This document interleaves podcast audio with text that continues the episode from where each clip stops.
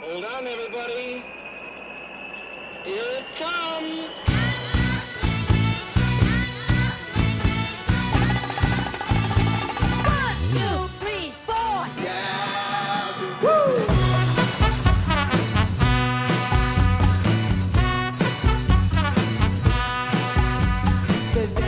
Forger son mental, avoir un gros mental, c'est dans la tête.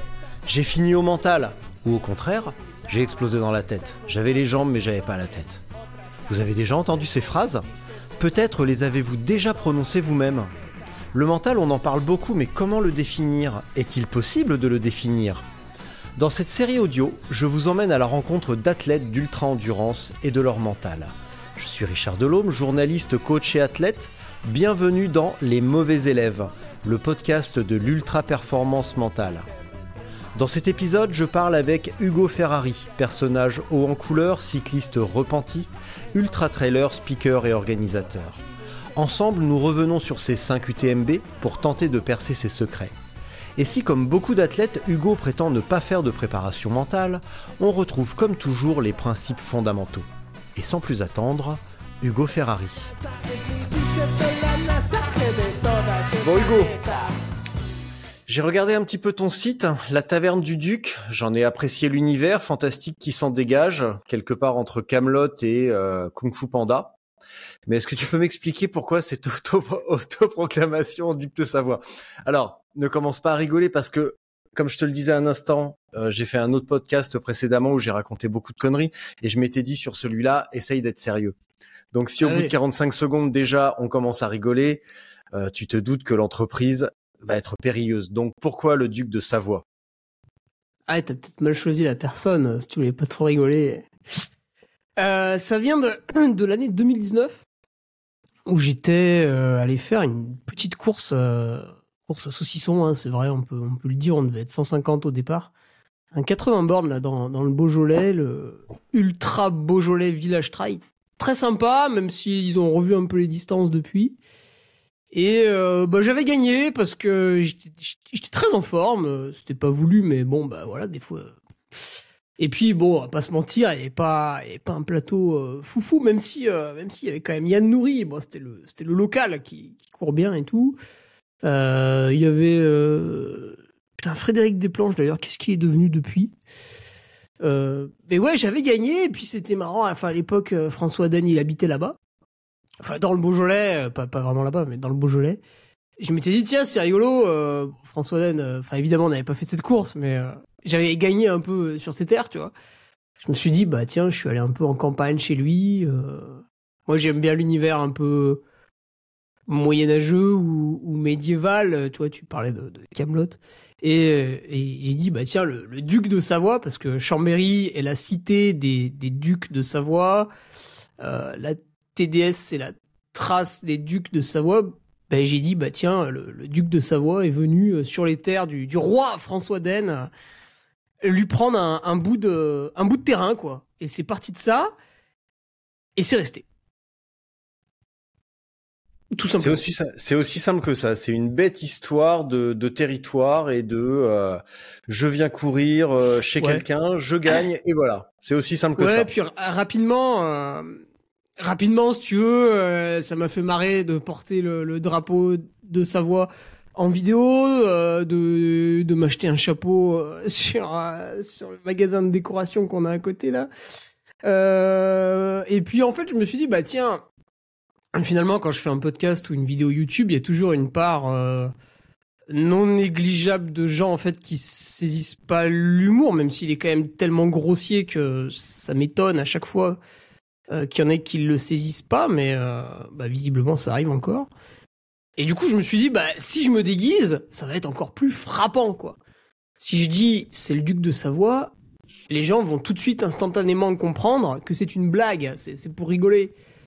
Euh, et effectivement, ça marche bien, mais on en a quand même qui le prennent au premier degré, hein, parfois. Alors, tu prétends toi-même être un piètre cycliste. Pourquoi pas? Pourquoi pas Oui, oui, bah, par Mais surtout, tu as eu la, tu as eu la révélation de l'ultra en 2016 en devenant. J'ai, en fait, j'ai cherché un petit peu. Hein, quand même, ça ne se voit pas comme ça, mais j'ai un petit peu Ah, fouillé. Attention, alors. Et de tes propres mots en étant, en devenant convaincu et surtout convaincant. Ça signifie quoi? Que à ce moment-là, tu es devenu convaincu et convaincant. Alors, est-ce que tu te souviens de cette phrase au moins? Ou est-ce que tu veux que je te rafraîchisse Putain, vraiment non, la mémoire? où est-ce que j'ai dit ça? Alors, je suis bien embêté parce que là, je, ne- je n'en ai plus la trace. Mais globalement, est-ce que ton passage du vélo Ouais. à la- au trail s'est passé comme dans du beurre ou au contraire, est-ce que ce fut un chemin périlleux? Ah ouais non non, c'était- assez dur quand même hein, parce que en vélo, euh, oui non, j'étais pas, j'avais pas le niveau d'être professionnel. Mais t'avais quand même un Euh, bon petit niveau na- national, donc effectivement entre national et pro, oui, euh, c'est pas le euh, même vélo. Enfin, c'est pas la même attention, hein, pour, Mais pour quand ceux même. qui font du vélo, euh, moi en élite nationale, ce qui est la- les plus hautes courses au niveau amateur, Ouais. arriver avec le peloton euh, à l'arrivée, c'était un exploit en fait. C'était déjà, C'était déjà- Hmm. beau. Donc j'ai- quand même beaucoup de difficultés par rapport à, à beaucoup d'autres gens. Mais effectivement, je, je grimpais bien, tu vois, physiquement j'étais euh, j'étais assez fort, je grimpais bien. Par contre, j'avais très peur en fait dans le peloton, je, je descendais un peu mal. Pour vous Hmm. expliquer, c'est un peu comme Pierre-Roger Latour qui avait ce souci là, bah, encore plus Ouais. cette année, ça s'est vu quand il était en échappée. Mais hum, donc j'ai arrêté le vélo parce que en fait, euh, au bout d'un moment, bah t'as fait trop de chutes et euh, t'es un peu dégoûté. Puis tu vois que tu n'y arrives pas. Et du coup, je me suis mis à courir, mais pas tout de suite en fait. Euh, D'abord, je me suis mis à boire parce que j'étais en école d'ingé, euh, donc on picole beaucoup. Et au bout de deux mois à, beaucoup boire, je me suis dit non, c'est plus possible. Parce que là, des fois, je me, je me réveillais.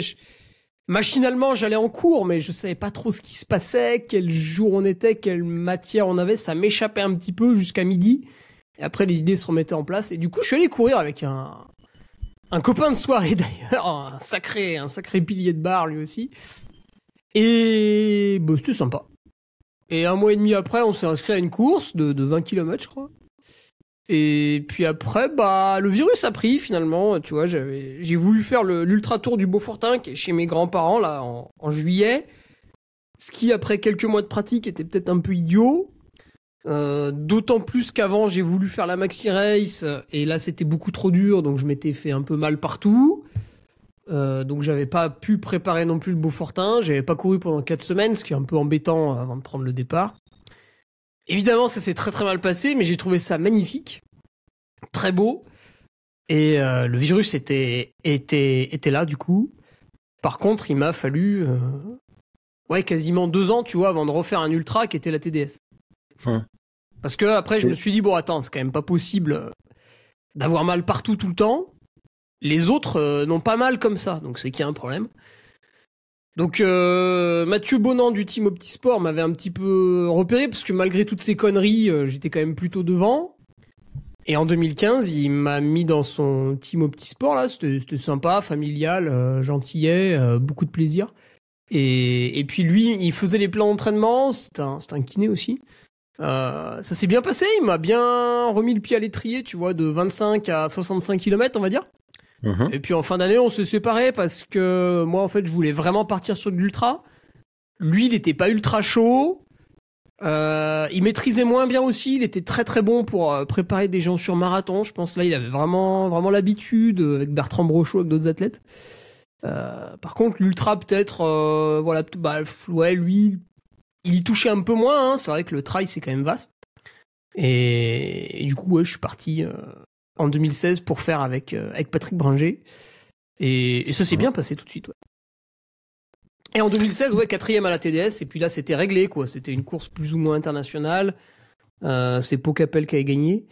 Et... et puis, ouais, quand t'arrives dans les rues de Chamonix, t'es quatrième, t'es premier français, c'est 21h. Bon, je te fais pas un dessin, quoi. C'est plutôt sympa. Tu te dis, c'est c'est un beau sport, quoi.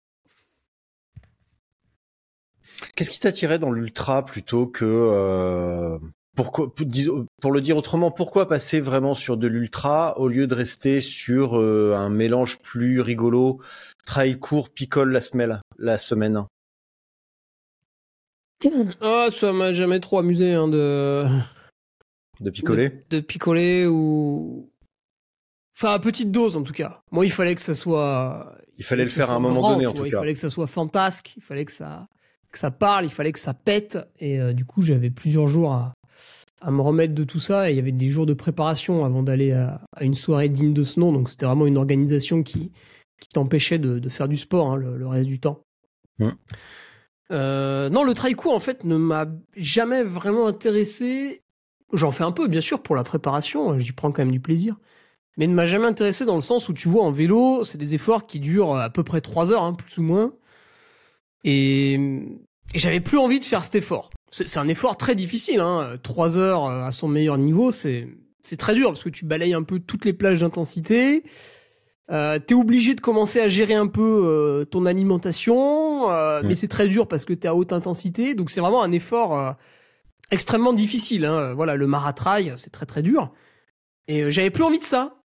Par contre, la joie de découvrir un, un parcours extrêmement long, euh, une traversée d'île, euh, le tour du Mont Blanc. euh, je l'ai jamais fait, mais le, parcours du 100 miles sud de France est quand même assez, assez sexy lui aussi. Bah, toutes ces choses-là, l'échappée belle, tu vois, tu traverses le massif de Beldon, l'UT4M, tu fais les quatre massifs autour de Grenoble, c'est des trucs. quand tu le lis sur le papier, bah, ça, ça ressemble un peu à une aventure. Alors, évidemment, il y a des gens qui ont fait des trucs 20 fois plus barrés, mais euh, le compromis, euh, je réalise une aventure, mais elle dure à peu près 24 heures, et ben, j'ai trouvé ça pas mal. Alors, d'après mes recherches, toujours, tu as 3 UTMB au compteur avec des places de 18, 22 et 26e. Ça nous fait un temps de 23h10, 23h38 et 24h34 pour ta première tentative. Comment on gagne 1h24 sur un, sur un, sur un UTMB, pardon? Sachant, pour pondérer tout cela, que les conditions, le parcours peut être lég- légèrement différent d'une année à l'autre. Mais comment, sur trois tentatives, on gagne environ 1h20, 1h30 où, où est ta marge de progression? Alors, tu, tu as oublié euh, 2018 et 2019, avant le Covid. Oh. Et je les ai faits aussi. En 25h30 à chaque fois, mais en 2018, il faisait très mauvais. Ouais. Exactement comme en 2017, quand c'était la course du siècle, tu sais, avec François et Kylian. Et 2018, il faisait très mauvais et l'ensemble des favoris avaient abandonné. Le deuxième, c'était Robert Aynal. Le troisième, c'était Jordi Gemito. Et moi, je l'avais fait pour la première fois. Euh, 2019, c'était le vrai parcours. Donc, je mets le même temps, mais sur le vrai parcours. Donc, c'est comme si j'avais amélioré mon temps. Et effectivement, comme tu le dis, 2021, 2022, 2023, euh, j'améliore quasiment de une heure entre 2021 et 2022 et j'améliore d'un peu moins d'une demi-heure entre 2022 et 2023 sur des parcours, bah, comme tu le dis très justement, qui sont un tout petit peu différents, mais qui, euh, si on les analyse correctement, sont, enfin, se ressemblent finalement. Tu gagnes un endroit, tu perds un autre. Parce qu'en Mm. 2022, on nous a parlé de records, de ceci, de cela. Euh, tout le monde a oublié que avant les contamines, on n'a pas fait une bosse de 120 mètres de dénivelé, qui est un qui est un contournement de 7-8 minutes pour euh, quelqu'un comme Jim Wamsley et d'une dizaine pour moi. Donc euh, voilà, tout le monde disait ah 2023 est plus rapide. Non. Donc ouais ouais, j'ai amélioré ça. Alors bah tu n'es pas sans savoir que sur l'ultra il y a énormément de paramètres. Et quand t'en améliores un, t'en améliores un, t'en améliores un, bah tu te dis tiens je suis allé au bout des choses. Et puis en fait il y a un mec qui te parle d'un truc. euh, et tu te rends compte que ta nutrition n'était pas bonne, et que tu peux améliorer ça aussi. Donc après, tu pars là-dessus sur encore de nouvelles années, etc., etc. Et bah peut-être, bah sans doute que c'est pas infini hein, la progression, mais je pense qu'il y a encore beaucoup de choses à faire.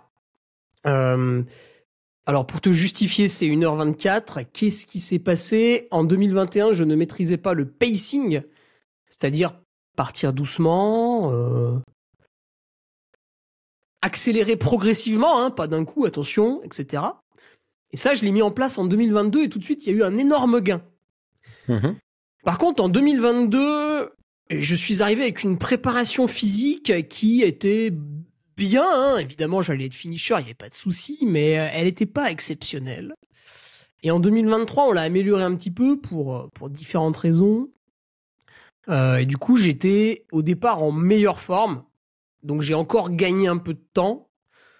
Euh, et là, pour euh, 2024, l'axe de progression va être euh, sur le, le- le simple fait d'être meilleur physiquement, parce que la nutrition 2021, 2022, 2023 a été quasiment parfaite.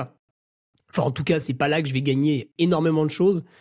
Mhm. Euh, évidemment, il y a peut-être euh, deux purées que j'ai pas mangées au bon moment. Euh, voilà, on peut pinailler là-dessus, mais voilà, tu vas gagner quoi 5 minutes à la fin. hein. Ça va être sur simplement le fait de devenir meilleur physiquement parce que, tu vois, je termine 22e et les 21 mecs devant moi, alors pas casquette verte parce que lui, il est simplement très endurant et très motivé au départ. Mais les, on va dire, les 20 autres personnes devant moi sont des gens qui athlétiquement me sont supérieurs. Et du coup, ben, il va falloir les rattraper un petit peu. Il va falloir combler un peu l'écart avec eux.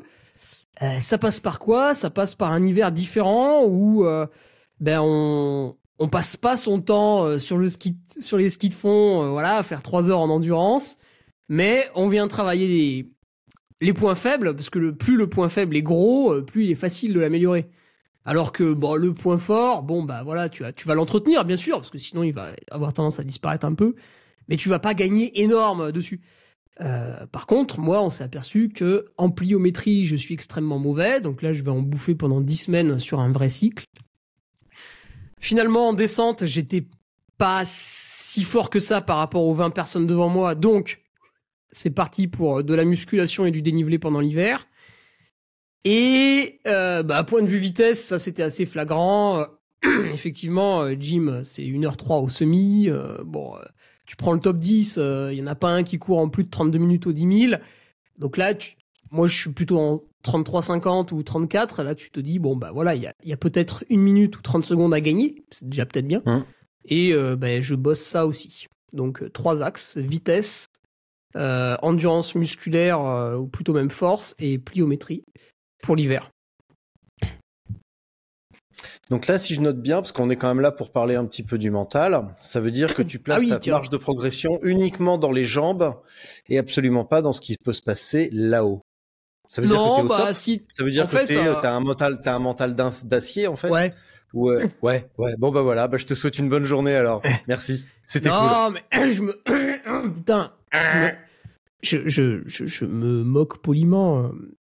Euh. J'ai fait de la préparation mentale en 2021, tu vois, j'en ai fait pendant une, une dizaine de semaines, donc euh, une séance par semaine à peu près. Ah non, non, plus que ça, parce que je faisais une séance, et après, la semaine d'après, j'appliquais les exercices tout seul, et après, on refaisait une séance, etc. C'était, c'était assez bien, assez sympa, euh, mais hum, tu vois, c'était pas un gros axe de développement pour moi. Ce Mhm. qui, par contre, est complètement différent pour d'autres coureurs qui, eux, par contre, ont plus besoin de ça. Donc, ça, ça dépend un peu euh, d'où tu viens, etc. Tu vois, moi, à 15 ans, je faisais des Coupes de France VTT, ce qui fait que, bah, déjà, à 15 ans, en fait, à un moment donné, j'étais sur une ligne de départ. Puis, tu sais, en cadet, il y a 150 personnes. Euh, tout, tout le monde s'en fout de son niveau physique. Tout le monde veut gagner. Le problème, c'est qu'on est 150 VTTistes. Au bout de 200 mètres, euh, le champ, il se resserre. On passe qu'à Ouais. deux de front. C'est la guerre. Donc là, t'as 200 mètres, faut niquer tout le monde. Et ça, bah voilà, quatre fois dans l'année, quand tu voyages 6 heures en voiture, euh, t'as pas un radis, euh, bah évidemment, t'as 15 ans, c'est tous tes parents qui payent tout et tout, donc l'investissement est maximal. Et du coup, bah ouais, ouais, pendant jusqu'à mes, j'ai arrêté le VTT à 20 ou 21 ans. Euh, chaque année, quatre fois dans l'année, il y avait un effort maximal à, à produire et du coup, tu, en fait, intrinsèquement, tu développes tout un tas de techniques quand t'es compétiteur à un jeune âge pour euh, pour battre les autres et c'est des techniques mentales et il y avait aussi l'entraîneur qui nous en faisait un petit peu en fait la veille. Bon, on faisait juste la, visualisa- la visualisation de la boîte noire. Il disait bon les gars, fermez les yeux, vous imaginez une boîte. euh, voilà. euh, bon, ceux qui ont eu un 5 sur 20 euh, au lycée euh, cette semaine, hop, vous le mettez dans la boîte, vous fermez la boîte et vous pensez plus qu'au vélo, etc. Parce que c'est le week-end, c'est la Coupe de France. Et du coup, oui, j'en ai moins besoin que quelqu'un qui aurait découvert le sport sur le tard et qui aurait peut-être commencé sa compétition avec le trail, qui est un des sports les, les moins stressants quand même euh, au départ. Effectivement. Alors, Tu vois, quand tu pars pour un ultra, euh, pff, le stress sur la ligne, c'est léger. Parce que si tu pars loin derrière les autres, tu peux les rattraper, quoi. on va en parler un petit peu plus tard. Alors, une veille de course, justement, hein, une veille du TMB, de euh, n'importe quelle course un petit peu euh, que tu auras préparé un petit peu sérieusement, tu es plutôt détaché ou plutôt irritable? Euh, bah, ça a évolué, hein, Ou parce quelque que... part entre les deux Ouais. Non, maintenant, je suis très très détaché. Euh, j'ai quand même une feuille avec les choses importantes à, à pas oublier parce que Hmm. plus tu, plus tu es détaché, plus tu peux oublier un truc.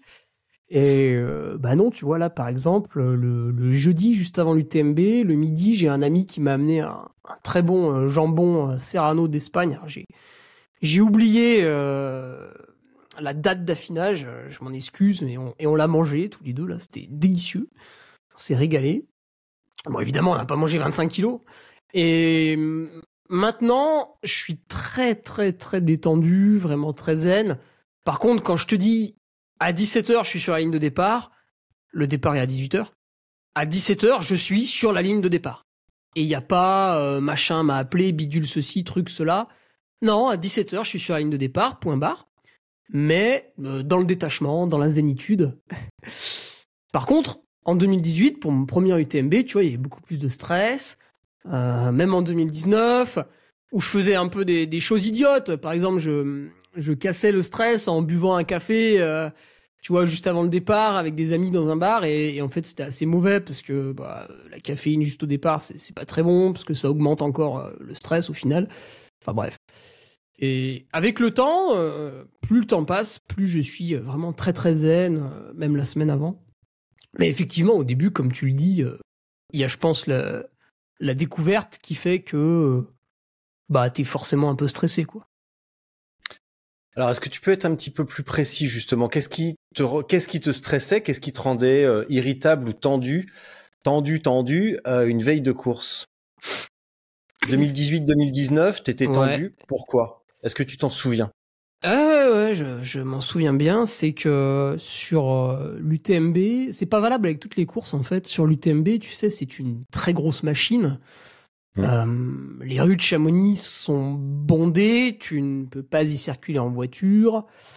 Tu voilà. Donc si t'as oublié quelque chose, c'est compliqué. C'est un peu comme quand tu vas faire inspecter ton matériel obligatoire deux jours avant. Alors maintenant, ils ont arrêté ce, ce truc là, mais avant, ça te prenait facilement une heure Plus si t'avais pas de chance.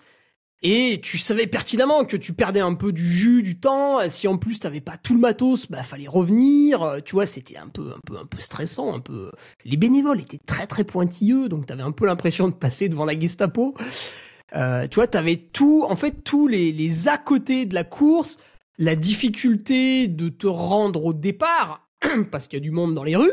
Vois, Même cette année, bon, je m'en foutais parce que j'ai contourné par une autre rue, etc. Il y a une rue, je pouvais pas passer parce qu'il y avait les gens qui voulaient voir le départ. Je leur dis, mais je, je, moi, je vais courir là. Je vais faire le départ là. Vous pouvez pas vous écarter un peu? Non, bah non, parce que la foule est beaucoup trop nombreuse. Donc, euh, à moins d'avoir un porte-voix, ça marche pas. Et tu vois, tout- toute cette logistique, en fait, autour de la course pour arriver euh, serein euh, sur la ligne de départ, bah, était stressante. Parce que tu loges peut-être un peu loin, parce que au moment où tu veux prendre ta voiture euh, pour partir, euh, bah en fait, il y a un copain euh, qui t'appelle et il veut venir avec toi parce que ceci, cela, ou alors c'est le mec qui devait t'amener parce que après il repart avec sa voiture parce qu'on peut pas stationner ou, ou je sais pas quoi, ou euh, ou euh, tu sais maintenant il y a les navettes et, euh, un coup, alors c'est pas moi qui ai été stressé, c'est- ma mère qui me faisait la, ravito. Euh, en fait, elle est montée dans la navette, il y avait plus de place, donc elle a dû prendre celle d'après. Et elle est arrivée une minute avant moi, si tu veux, sur le ravito. Donc ça, ça l'avait stressé un peu. Tout- toute cette logistique au- autour d'une très grande course, mais parce que tu participes, euh, tu participes euh, bah, au, ouais, au, plus gros truc, quoi. Donc, toi, tes sources de stress, si je comprends bien, elles sont plus sur la logistique que sur le déroulement de la course elle-même. Pas sur la difficulté, pas sur la place, le résultat, ou le prestige, euh, ou la gloire que tu pourrais en retirer.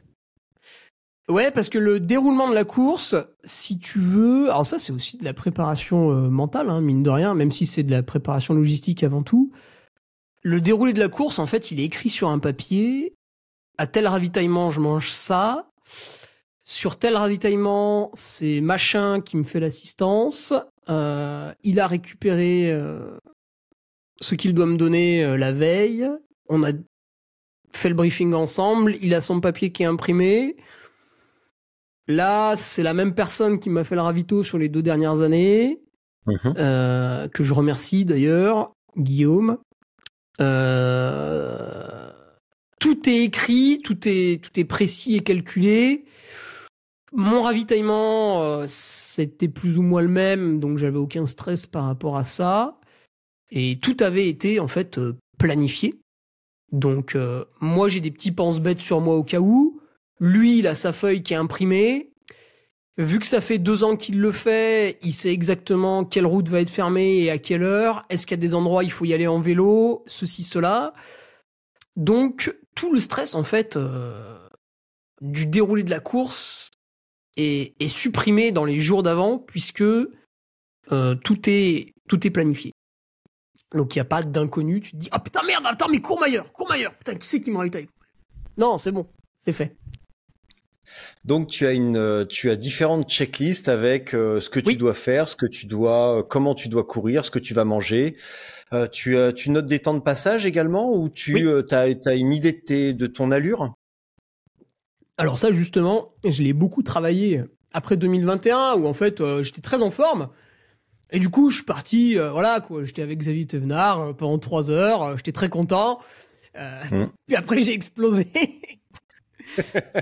Et, et- et moi, tu me posais la question à Saint-Gervais, Hugo, est-ce que ça va? Parce que je suis arrivé avec le groupe de tête. Tu vois, j'a- j'arrive dans Saint-Gervais, devant moi, c'est Jim et François. Et ben, je te réponds, bah ouais, ça va, tu vois, je suis pas fatigué, j'ai pas mal aux jambes. Et tu me demandes trois heures après, je fais, ah non, en fait, euh, Ça ah, va pas. Ça tire un peu. Et puis, alors, six heures après, bah, ça tire encore plus. Donc, en 2022, j'ai dit, bon, c'est quand même dommage, euh, on va faire des temps de passage et on va s'y tenir. Ce qui fait que, bah, maintenant, j'arrive à Saint-Gervais, euh, je sais plus combien je suis passé cette année, mais l'an passé, je suis passé 85e. Mais je m'en foutais parce que j'étais sur des temps de passage prévus et je savais très très bien qu'en fait, j'allais doubler énormément de gens dans les six prochaines heures puisque eux allaient avoir bah, ce que j'avais vécu l'année d'avant, c'est-à-dire ce, ce petit coup de mou, tandis que moi j'allais glisser sur une allure plutôt régulière. En 2023, je l'ai affiné un petit peu pour gagner du temps, puis tu vois, je suis arrivé à gagner à peu près 25 minutes. Et en 2024, en fait, ça va être un peu différent, puisque j'aurai mes temps de passage, mais euh, je, je vais peut-être monter un peu moins vite à des endroits, notamment la toute première bosse, donc là je serai peut-être très très loin, en- enfin un peu plus loin que d'habitude. Euh, mais ça, pareil, tu vois, tu, tu, tu y penses avant, en fait, donc tu n'es pas surpris. Parce que certains coureurs, euh, tu vois, il y a des coureurs, ils sont, ils sont très bons, ils ont une cotation à 900. Mais le, le jour J, bah, il y a, y a 20 personnes comme eux. Et ça leur arrive jamais. Donc, tu vois, Ouais. ils peuvent douter, ils se disent, putain, je suis 18ème, mais qu'est- qu'est-ce que c'est que ça, quoi, 18ème? Ils ont jamais été pire que 3ème de leur vie. Et là, ils sont 18ème, donc ça peut être stressant. Donc là, moi, je, je me dis, bah voilà, tiens, en haut de la première bosse, je serai 120ème, voilà, on s'inquiète pas. Par contre, je vais accentuer, tu vois, mon- avec mon travail de l'hiver, je vais accentuer la- le rythme en descente. Et du coup, euh, il est possible que mon temps de passage soit perturbé une fois en bas. Euh, c'est pour ça que là, je vais moins m'intéresser au temps de passage, mais plus à la à la sensation, euh, enfin au cardio en montée et à la sensation en Hein. descente, puisqu'il va falloir en descente, il va falloir que je m'engage un peu, tandis qu'en montée, dans les trois premières heures, je vais devoir freiner un peu. Pas, pas le reste du temps, mais les trois premières heures, je vais devoir freiner un peu en montée et m'engager plus en descente, ça constamment. Ouais, c'est ce que je, c'est ce que je me suis Donc tu dit, vois, en là, fait. on est en que- janvier, euh, c'est déjà réglé, quoi. C'est que là, tu vas travailler euh, des aspects euh, techniques et physiques pour aller euh, plus vite, mais par contre, comment tu vas ajuster tes temps de passage? Oui, ce sera un peu, ce sera un peu dur euh, cette année. Parce que tes- temps sont déjà calés sur ton entre guillemets ton niveau précédent. Mm, Enfin, mm. ton, ton niveau antérieur et tes, euh, tes expériences euh, précédentes. Et là, maintenant que tu vas partir un petit peu dans l'expectative avec euh, ce travail, sans être bien, bien tout à fait certain de ce que ça peut donner concrètement, comment tu vas ajuster justement? Oui, Est-ce oui. que tu vas être euh, trop conservateur? Est-ce que tu vas être un peu trop ambitieux? Est-ce que tu le sais déjà? non, euh, c'est, euh, ce sera vraiment, tu vois, la différence, elle va se jouer aux ouches, ce sera à peu près pareil. Euh, la différence, elle va vraiment se jouer dans la première montée, que je vais freiner un poil plus par rapport à d'habitude. Alors, de manière un peu empirique, je me dis que je vais perdre deux minutes dans l'histoire, donc je vais ajouter deux minutes au, au point de passage, donc qui devrait être dans les 1h20 et quelques. Euh, du coup, après, vu que je sais que je vais descendre plus vite, en fait, le temps de passage de Saint-Gervais va être plus ou moins conservé, tu vois, parce que ça va s'annuler là, les deux. Euh, donc, je vais travailler comme ça, itération par itération, pour essayer de faire mieux. Et après, pour te dire la, la vérité, euh, jusque, jusqu'au chapieux, tu es dans ce truc de, ok, à des moments, il faut que je me freine. Typiquement, la montée au col du bonhomme, tu vois, je, regarde un peu le chrono, donc t'as le, le ravito de la balme au milieu. Et euh, tu vois, je regarde un peu le chrono, je me dis ouais, ok, là je suis un peu en avance. À la balme, ça fait un premier point, donc après tu affines, tu ralentis un peu, etc. Donc c'est très très confortable. L'an dernier, je l'ai fait en discutant avec mon frère euh, toute la montée, donc à un rythme très, très agréable. Et euh, c'est plutôt vers euh, le col de la Seigne. C'est au niveau du col de la Seigne où là, pour la première fois, je suis obligé de me challenger un peu pour, euh, pour monter correctement. Tu vois, juste se relancer un peu, tu vois. Parce qu'en plus, t'approches de minuit, donc t'as tendance à te, à te poser un peu. Là, c'est le moment où il faut que je me remette un peu dedans. Euh, faut faire très attention parce que souvent là-haut, les descentes, il y a du brouillard, etc. Donc là, tu- il faut vraiment se remettre focus. Et par contre, c'est au, au niveau du, du grand col ferret où là, tu rentres vraiment dans le truc. Et là, c'est là, là où il faut mettre l'énergie, c'est là où il faut sortir les tripes, c'est là où ça devient dur. Euh, je l'ai vu encore l'an dernier, tout, tout allait bien. J'arrive à Arnouva, euh, le sourire aux lèvres, euh, voilà. Et, et c'est vraiment dans, dans le grand col ferret où tu commences, euh, bah, c'est le kilomètre 100, hein, où tu commences à, bah, à ralentir. Et du coup, c'est là où tu, tu mets en place euh, voilà tout, tout ce que tu as prévu quoi je sais pas une musique violente euh, des pensées euh, qui te bonifient enfin ce qui te fait ce qui te fait plaisir mais c'est c'est là où tu te sors les tripes quoi et pas et pas dans le Mm. col du bonhomme ouais Alors, avant de passer sur la suite, tous les trucs que tu viens de me détailler là, la musique violente, tu m'expliqueras ce que c'est après. ah j'en mets Les plus pensées. Ah, tu mets plus. Oh. Euh, euh, les pensées euh, qui te bonifient. euh, est-ce que tu, est-ce que ça c'est issu des années Coupe de France cadet VTT ou est-ce que c'est euh, issu de ce que tu as fait en prépa mentale? Est-ce que c'est euh, l'expérience du trail, euh, la rencontre avec d'autres coureurs qui t'ont, euh, avec lesquels ils- vous avez partagé des trucs Ça vient d'où tous ces tous ces outils? Non c'est issu du Parce- home trainer Oh. tu sais quand tu te fais chier sur le home trainer Ouais. du coup tu alors moi j'ai une tablette euh, devant moi là sur le home trainer Ouais. et je je scroll YouTube et donc des fois je trouve des tu sais t'es en train de faire ton alors ça dépend de l'exercice que tu fais tu vois t'es en train de Ouais, faire ton exercice tu... fais passer Il y a des séances où tu peux pas vraiment scroller quand même. Hein. Quand Oui, bien sûr. un Ouais, non, des fois, bloc, euh, tu scrolles pas quoi. ouais en plus vu que moi je je paye pas YouTube tu sais des fois tu as la pub donc t'es en train de faire ton ton Jiménez t'attaques euh, une minute PMA putain c'est la bonne vidéo et tout t'envoies t'envoies et d'un coup une pub pour Soch qui arrive Euh, et du coup, ouais, en fait, j'ai j'ai tout un, tout un panel de, de, de musique finalement que j'ai trouvé un peu par hasard, tu vois, là-dessus. Euh, Alors, c'est tout et n'importe quoi. C'est vraiment tout et n'importe quoi. Euh, ça peut être, euh, ça peut être DJ Matafan euh, qui fait raclette party. Ça peut être, euh, ça, ça peut être du. Tiens, hier, hier j'ai mis du, du, du, du death metal là, parce que c'était dans une version remixée du Seigneur des Anneaux. Enfin bref. Euh, il y a- ça peut être aussi, euh, tu vois, un petit 50 Cent euh, qui a, qui a toujours son, son petit effet, euh, plein de choses comme ça. Et en fait, tellement je les écoute, parce que moi, quand j'aime un truc, je le passe, je le repasse, je le re-repasse. Bah après, juste en y pensant, en fait, je m'en suis rendu compte l'an passé. Euh, c'est bon, ça me met déjà dans, dans l'état de, de transe un peu voulu. Et, euh, et j'ai plus besoin de l'écouter ou tu vois d'amener un, un appareil supplémentaire. Et là, là je diminue mon, mon stress et ma logistique sur un UTMB parce que tu sais, il y a beaucoup de matériel, etc. Et quand tu peux enlever euh, le, le téléphone ou le MP3 ou les oreillettes, ça fait plaisir. Alors le téléphone, j'ai toujours Ouais. une espèce de daube euh, au fond du sac là pour, euh, pour envoyer un coup de fil comme demandé sur le, sur le matériel obligatoire, mais j'ai pas mon, mon iPhone traditionnel. Donc ouais, ça vient de, du home trainer où j'ai regardé beaucoup de vidéos. Ça peut être aussi les, les vidéos du Tour de France remixées, tu vois, celle de Lance Armstrong, bah, que j'ai après euh, commenté moi-même, mais euh, la version originale était déjà excellente avec euh, euh, des, des musiques de fond rigolotes, euh, The Last of Mohican, là, des trucs comme ça. Et toute la partie checklist, euh, là, tu réponds pas parce que ça, le- ça, je doute que tu trouves autant les musiques et les euh, et les meilleurs moments des attaques de Lance Armstrong. Je comprends qu'on les trouve euh, sur YouTube, il y a pas de problème. Mais toute la partie checklist, Euh, c'est quoi ça? Euh, checklist de veille de course, euh, de plan de pl- stratégie de course. Ah ça, ouais, tu, bah, le, tu le sors d'où? Ça, tu le sors d'où ça? j'ai tous mes la- c'est la documents Coupe de France cadet? Ouais, mais ça veut dire, Euh, tu, tu le, c'est sorti non, comme ça un matin, tu te- tu t'es réveillé, les mecs, je vais faire des checklists. Calmez-vous. non, euh, Ou alors est-ce que ça a maturé, on te l'a suggéré, tu l'as travaillé? Euh, Ça se passe comment le, le côté checklist? Euh, bah, je sais pas pourquoi, mais quand j'étais étudiant, je pense en DUT, j'avais déjà plein de feuilles où je notais tous les trucs à faire dans la journée, tu vois. Parce Mm. qu'il y avait euh, les études, euh, le sport euh, à plus ou moins haut niveau, j'étais en sport-études, etc. Donc ça, bon, ça, les journées s'enchaînaient assez, assez rapidement, même si à l'époque je, je jouais à la PlayStation. Et du coup, ouais, j'avais toujours un peu une liste de choses à faire avec moi, tu vois. Enfin, en cours, j'écoutais pas trop, donc j'écrivais sur un papier tout ce que j'allais faire en rentrant.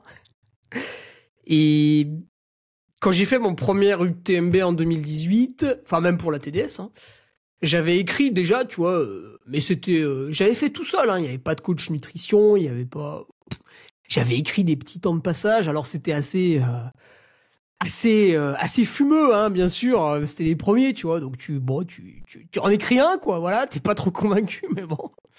J'avais mis du ravito, bon, je comptais n'importe comment.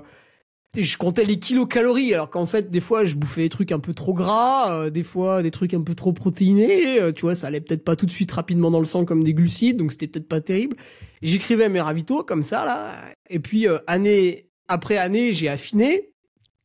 Par exemple, en 2019... euh, Ah oui, j'avais reçu l'aide d'Alain Roche pour, euh, pour le faire, mais bon, finalement, j'avais pas trop écouté parce que... dès que je sentais que ça allait un peu moins bien, j'ai repris un peu tout ce qui me tombait sous la main. En 2021, après, on, est, on commençait à être pas mal parce que j'avais embauché Sébastien Diffenbrom et puis après, on a tout fait ensemble et depuis, j'ai acquis une certaine autonomie du coup, vu que ça fait, on a fait trois ans à faire des plans ensemble. Mais ça s'est construit sur l'expérience en fait. C'est pour ça, il faut, je pense qu'il faut toujours commencer. Euh, la première fois est toujours euh, plus ou moins ratée, hein. euh, dans n'importe quelle chose qu'on entreprend. Mais par contre, quand on recommence, on recommence et on recommence, bah si on n'est pas trop con, euh, on s'améliore. Avant qu'on revienne sur le, mais c'est un petit peu lié vraiment sur le mental, on va parler un petit peu de la nuit. Quelle, influence ça a sur toi la nuit? Puisque vous partez à 18h, euh, vers minuit, euh, quand il commence à y avoir un petit coup de mou, un petit coup de fatigue, euh, et que la nuit est bien présente, qu'on y voit comme à travers une pelle. Comment tu te sens? Est-ce que au contraire ça va? Est-ce que ça va moins bien? Est-ce que tu attends avec impatience le lever du soleil? Ça a quel effet sur toi la nuit? Ouais, bah tu vois, euh, au début ça fait ça fait super peur parce que tu te dis euh, putain mais en fait je vais je vais courir toute la nuit quoi, ça va être un peu un peu long.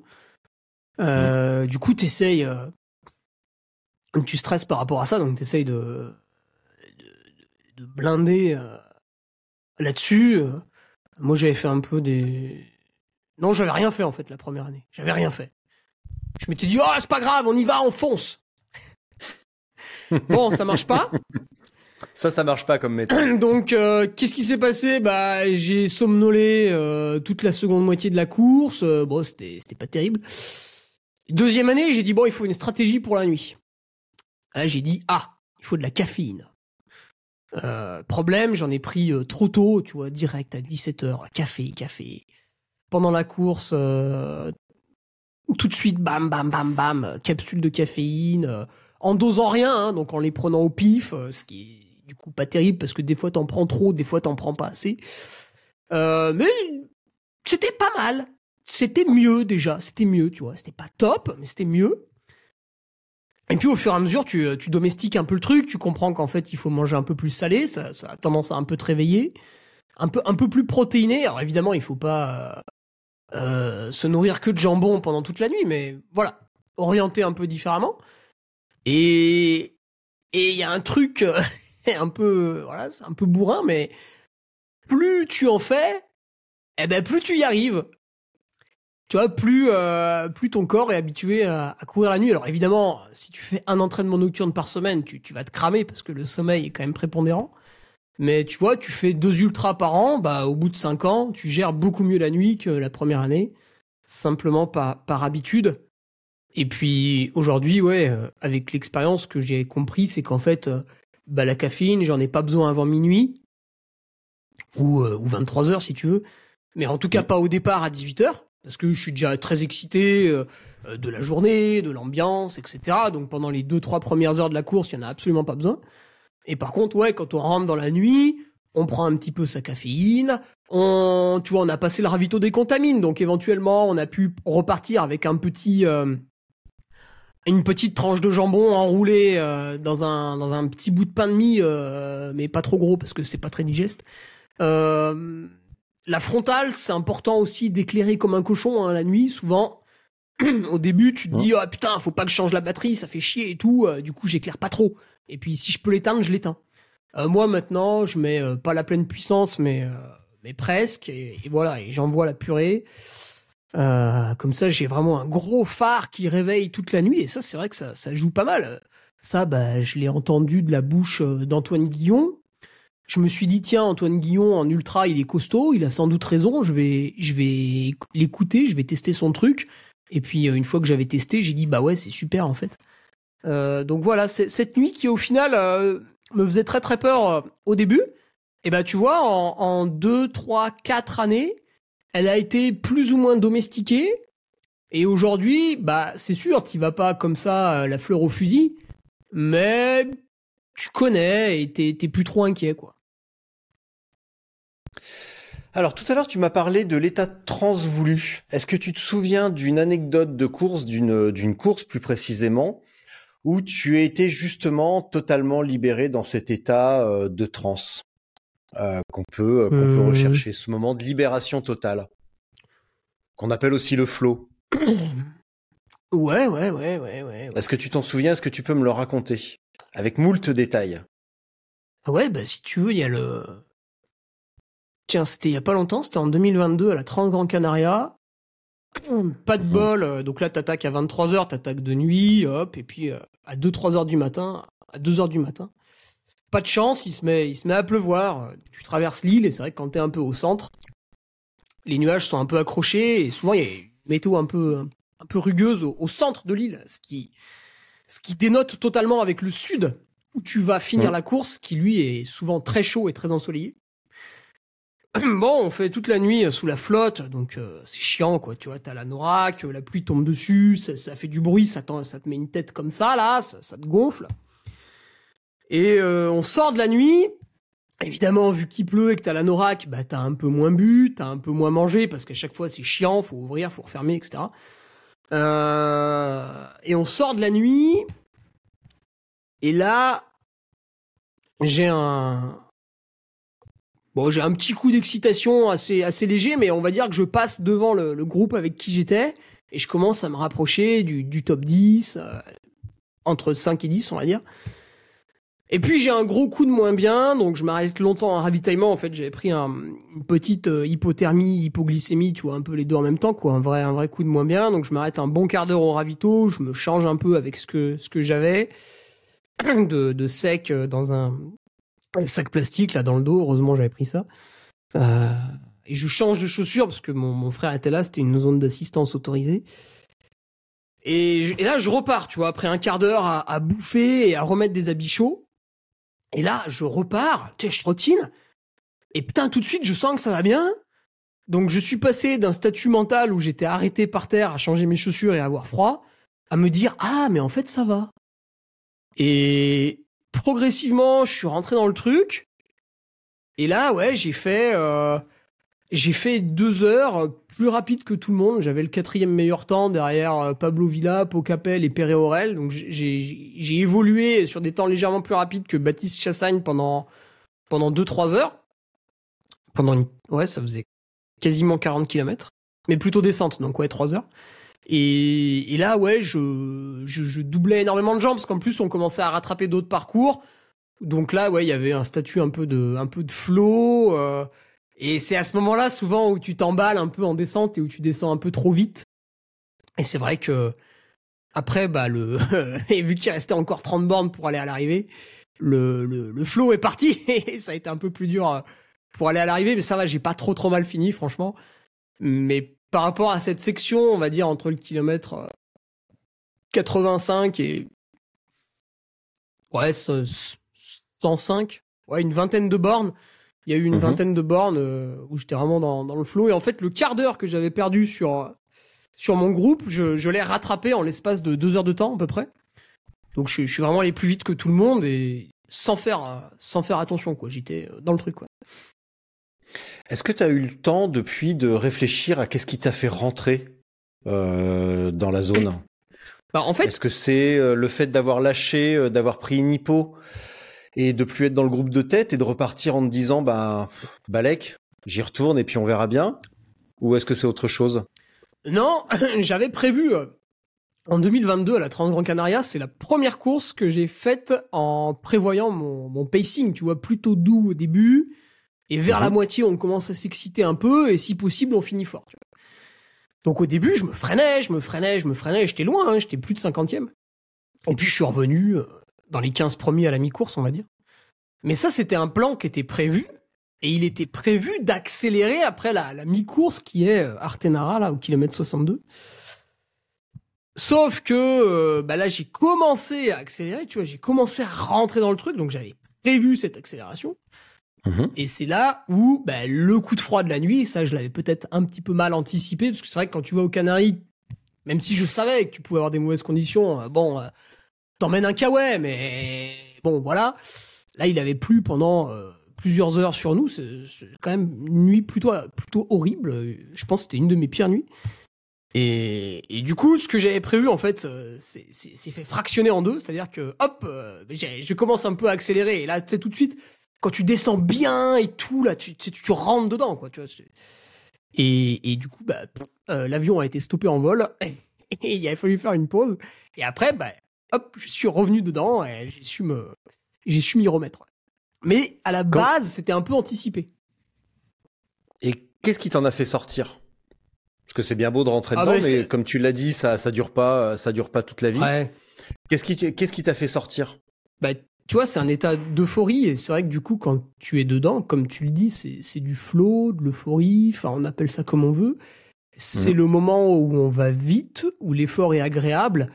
Et du coup, en fait, c'est intéressant parce que notre esprit, du coup, euh, prend le relais et nous, nous permet d'a- d'a- d'aller vite et que tout aille bien. Mais du coup, nous ne sommes plus vigilants euh, aux autres paramètres. Et peut-être qu'en descendant à 14 km heure au lieu de 13 sur une piste forestière, bon, je dis n'importe quoi, mais c'est pour donner un exemple Oui, oui. quand t'es dans l'état de flow, tu sens rien et tu trouves ça agréable, même si c'est le kilomètre 100. En fait, c'était un poil trop rapide pour quelques minutes. Et du coup, Mm. tu, tu payes l'addition après parce que bah, la ligne d'arrivée euh, n'est pas tout de suite derrière euh, la fin de ton état de flow, quoi. Qui, qui lui est Mm. limité dans le temps. Hein. On a beau. euh, Et oui. C'est une cartouche qui euh, ne dure pas éternellement, quoi. Et peut-être plus elle est intense émotionnellement et moins elle dure longtemps, peut-être, tu vois. Euh, tout à l'heure, tu m'as dit, et là tu l'as un petit peu expliqué, sur l'UTMB ou sur toutes les courses, tu as ton plan de ton plan de marche. À quel moment tu t'autorises à lâcher les gaz, à te dire, ok, je suis euh, là, c'est bon, maintenant je peux y aller, je suis à ma place. Euh, Allons-y. Avec ce qui, faisons, faisons avec ce qui reste. Ouais, ouais, en fait, tu lâches jamais vraiment les gaz. Encore que. Je vais, je vais te dire comment ça s'est passé, par exemple, l'an dernier, où, tu vois, j'ai été vraiment très précis, très dans le timing et tout. Donc au début, tu te freines un peu, euh, alors tu discutes avec les, les gens qui sont avec toi et tout, voilà, c'est vraiment... euh, putain, au début, c'est vraiment... euh, mais comme dit le grand François Den, il faut accepter de se faire chier, en fait, sur les 50... euh, sur la, la première moitié de l'ultra. Là, là, là, là, là, le temps passe, le temps passe, le temps passe, et progressivement, tu vois que pour tenir les temps de passage, bah, t'as de moins en moins besoin de te freiner. Et la mi-course passe, et là, tu commences à voir que pour tenir les temps de passage, en fait, non seulement t'as plus besoin de te freiner, mais euh, tu commences à devoir relancer à des moments, tu vois. Donc, à des moments, t'es Ouais. dans une montée, tu dis, bah là, je vais faire un peu de marche et un peu de mini-tro pour booster un peu ma, ma montée.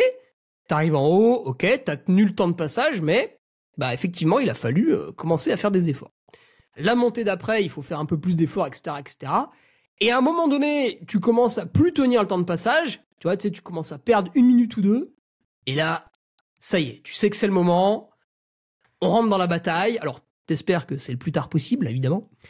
Et tu sais que tu vas devoir te battre à euh, accélérer un peu tout le temps quand c'est possible pour euh, justement venir grappiller les petites minutes parce que visiblement au rythme de croisière ça passe plus euh, ça y est c'est le moment il faut que tu que tu commences à à te faire souffrir un petit peu parce que au début tu étais en train de, de, te calmer de vraiment te préserver et là maintenant il faut que tu utilises ton mental non plus pour te préserver mais pour, euh, accélérer cette fois-ci parce que au début c'est dur hein, de se calmer hein. Tu sais, t'es es en forme, t'as préparé la course, tu t'es beaucoup reposé avant, tous les trucs un peu logiques, s'entraîner et puis se reposer. Euh, donc forcément, au départ, tout va bien, tout, tout, tout va très bien. Et en fait, ce qui est dur, c'est de pas partir trop vite. Et pendant plusieurs heures, hein, pas seulement la première heure. Mm. Et après, ce qui est dur, c'est de se motiver à aller plus vite. Parce que t'as les jambes un peu lourdes. euh, voilà. Tout à l'heure, tu m'as parlé de tes pensées bonifiantes. Ça va être quoi, par exemple? Ah, c'est euh, Rambo, souvent. Ou euh, c'est de Tu plus en plus, euh, je Tu visualise. visualises en Rambo, c'est ça, ouais? Ouais, ouais, ouais. Bon, après, Ouais. tu pars dans le domaine du rêve, euh, des conneries comme ça. Ouais Ça, ça marche bien, hein, ça. Alors, il y en a, tu vois, mon frère préfère les Marvel, par exemple, les super-héros Marvel. Euh, voilà, chacun, chacun un peu son truc. Et, et après aussi, des fois, tu sais, tu, on est là, tu vois, on fait du sport et tout, puis on, on se prend un peu pour des, pour des héros. Et moi, j'ai mes grands-parents qui étaient euh, agriculteurs. Et en fait, euh, agriculteur, c'est dur. Et du coup, j'essaie de me remémorer des moments où je les ai un petit peu aidés, où je les ai un petit peu côtoyés dans, dans leurs tâches difficiles, qui étaient un peu rares, hein, parce que tu sais, euh, c'est des grands-parents, donc ils avaient un peu fini le job euh, quand moi je suis arrivé sur mes jambes. Euh, mais voilà, ils ont quand même encore un peu allé au foin. Bon, ils avaient plus de bêtes, mais ils allaient encore un peu au foin, etc. Et tu vois, j'essaie de me rappeler. Tu sais, quand c'est dur à la fin, tu vois, le- le- t'as passé la nuit, le soleil s'est levé, puis deux, trois heures après, il fait un peu chaud, hein, parce qu'on est fin août, etc. T'as, chaud, t'es dans la montée, tu te dis, ah putain, c'est dur et tout, t'en as marre. Et là, je me dis, attends, attends, attends. Euh, ta grand-mère, elle fait les foins, il fait 40 degrés, la pente, elle est à 40%, donc on peut pas y aller avec le tracteur, du coup, elle y fait la faux. Et toi, t'es en train de me dire que la montée à, à Berton est difficile. La, pardon, la montée à Bovine est difficile. Non, c'est pas dur. Et, et d'ailleurs, bah d'ailleurs, ça c'est amusant. Tu me disais que tu avais interviewé euh, Stéphane Brognard. Et bah, je, je me souviens de son son accent euh, vosgien. Je vais essayer de l'imiter, mais ça va être nul. Non, c'est Bon, pas Ça va dur. être trop... Quand il dit non, c'est pas dur. Ça, ça, ça, j'aime bien. me- sans, déconner, tu y arrives pas du tout. hein. Ouais, bah, sans doute. Moi, je suis pas, pas- du tout peux- vosgien. tu- donc. euh. Là, bah, tu peux pas avoir que des défauts non plus, mais euh, euh, disons que ouais, c'est un petit peu plus rude, tu vois. C'est, mais non, c'est pas dur. Ouais, ouais, ouais, ouais. Wow. Après là, on, on se comprend parce qu'on a on a mis le traducteur simultané, mais vraiment quand il te parle vosgien, tu comprends pas. Ah oui. C'est pas possible. Et euh, ouais, du coup, je me souviens aussi de trucs comme ça, des fois, pour relativiser un peu l'effort. Tu te dis, attends, Ouais. attends, mais t'es venu là de ton plein gré. euh, Tiens, d'ailleurs, t'as payé pour ça. Euh, allez, euh, arrête de te dire, ouais, mais je suis un sportif, puis là, je vais moins vite, oh, c'est une catastrophe et tout. Non, non, non, et arrête ça, là, tu te... Tu retournes et tout, euh, voilà, ça va quoi. Il y a les gens, ils sont venus euh, t'encourager parce que tu sais sur l'UTMB, il y a beaucoup de spectateurs, c'est aussi une particularité de la course. D'autant plus sur la fin. C'est vrai que la nuit, t'es un peu tout seul. Par contre, quand t'arrives à la Mm. fin, bah, tu retrouves le public. Et toi, si t'as lam- lamentablement explosé, euh, bah, si tu veux, euh, tu passes un peu pour un con. Donc tu penses aussi à ça. Tu te dis, ah putain, mais attends, la montée d'après, je sais qu'il y a plein de monde là vers Trian. Ah putain, faut que je me ressaisisse et tout. Euh, donc ouais, il y a, y a ça aussi qui intervient. ouais. Ça, ça marche de mieux en mieux d'ailleurs. Donc Tu se dire tu- que... ça veut dire que Se dire que t'es suivi... Ouais, ça marche de mieux en mieux de se dire que t'es suivi et que finalement, si tu fais une connerie, ben tu vas un peu passer pour un pour un boulet auprès des gens qui, qui te suivaient. Euh, tu sais, typiquement, bah, tu vois, il y a toujours beaucoup de gens qui abandonnent hein, sur ces courses-là. Euh, alors quand c'est un anonyme, bah tout le monde s'en fout parce qu'on le voit pas. Mais quand c'est euh, le mec euh, sponsorisé par telle marque, sais, t'as as toujours, à chaque fois c'est le même schéma. Il met une photo, ouais, j'y suis pas arrivé parce que c'était dur ceci, c'était dur cela. oh là là, pourtant je me sentais bien au début, machin, truc, et t'as l'impression qu'il y a un, copier-coller qui se fait chaque année entre tous les gens qui abandonnent, et ils te resservent la même soupe pour expliquer à quel point ils y sont pas arrivés. Et, et, euh, bon, les gens à chaque fois disent ouais, c'est bien, t'as été courageux quand même, bravo. Mais mais il y a une déception pour le public. Quand même une déception. Euh, T'annonces que tu fais l'UTMB, euh, tu fais le barbeau là pendant pendant six mois. Et puis finalement, au bout de 6 heures, tu décrètes euh, que c'est dur ou qu'il faisait trop froid ou que je sais pas quoi, et du coup t'abandonnes. Euh, les gens, tu les déçois. hein. Ils le disent pas forcément, mais tu les déçois. Et quand tu y penses, ah, tu te dis ah, attends ouais, attends là je suis en train de monter trop vite. Du coup, je vais exploser plus tard et je vais passer pour un con euh, auprès de tous ceux qui sont venus me voir. Donc non, je vais me calmer un peu et je vais assurer parce qu'en fait, il faut que je passe devant eux plus ou moins dans les temps de passage que j'ai dit pour, euh, pour pas, pas trop passer pour un rigolo quoi. Ça te gêne de passer pour un con? Ah bah ouais, quand même. hein. Quand t'as quand t'as réfléchi euh, plus ou moins à, à ce que t'allais faire et que tu l'as présenté, parce que tu sais, moi j'entretiens un, un blog payant là, le Patreon, donc je décris toutes mes actions de l'année grosso modo, hein, pour arriver en forme le jour J. Euh, et si le jour J, tu leur dis non mais vous inquiétez pas les gars, je pars doucement, je passe en deux heures à Saint-Gervais. T'arrives à Saint-Gervais en 1h48 à 30 secondes du groupe de tête et que 6 heures après euh, t'abandonnes en disant bah je comprends pas, j'ai eu mal au ventre. Euh, les mecs ils sont là mais en fait pendant 6 mois tu nous as raconté des conneries sur ton blog payant et tout, tu nous prends pas pour des jambons là. Donc t'as une responsabilité tu vois après vis-à-vis du discours que t'as eu. Ça s'appelle l'exemplarité. Il y en a beaucoup qui l'ont plus. Ils ont oublié. Alors, est-ce que tu te souviens d'une course où tu as dû aller creuser un petit peu plus loin, aller un petit peu plus que euh, le foin de ta grand-mère ou euh, l'exemplarité que tu pourrais donner à tes, euh, aux gens qui te, qui te suivent? Est-ce que tu as un exemple où vraiment il a fallu aller racler les fonds de tiroir parce que vraiment ça n'allait pas du tout et que tu as été à deux doigts d'arrêter et Bah, que tu tu- tu t'es accroché et à quoi tu t'es raccroché Mm. Si tu t'en souviens? tu vois, pour répondre à cette question précise, je pense que la meilleure personne à interviewer, euh, ce serait Alexandre Boucher, euh, casquette verte, parce que euh, lui, il a v- vraiment, il arrive à aller chercher des, des ressources mentales. Oh, je sais pas comment il fait, mais il est très impressionnant dans ce domaine. Tandis que moi, sur cette question précise que tu viens de poser, c'est-à-dire une fois que tu as utilisé un peu tous tes, stratagèmes connus, euh, qu'est-ce que tu fais? Eh ben, j'ai tendance à... Bah là, c'est le moment où euh, je capitule, quoi, en gros. Et euh, alors, je vais pas abandonner, euh, mais je rentre à la maison, euh, bah, doucement, quoi. tu vois, c'est c'est foutu, quoi. C'est le moment où c'est un peu foutu. Typiquement, l'échappée belle en 2020. Bon, bah... le début de course était dur parce que très technique, très chaud. La nuit s'est mieux passé parce qu'il faisait moins chaud, etc.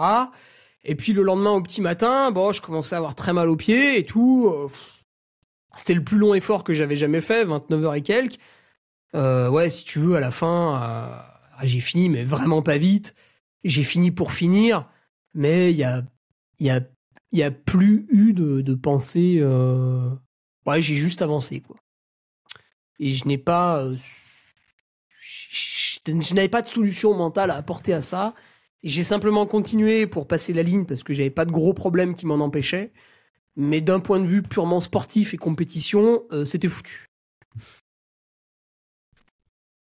Est-ce que malgré tout, l'idée d'abandonner t'a traversé l'esprit?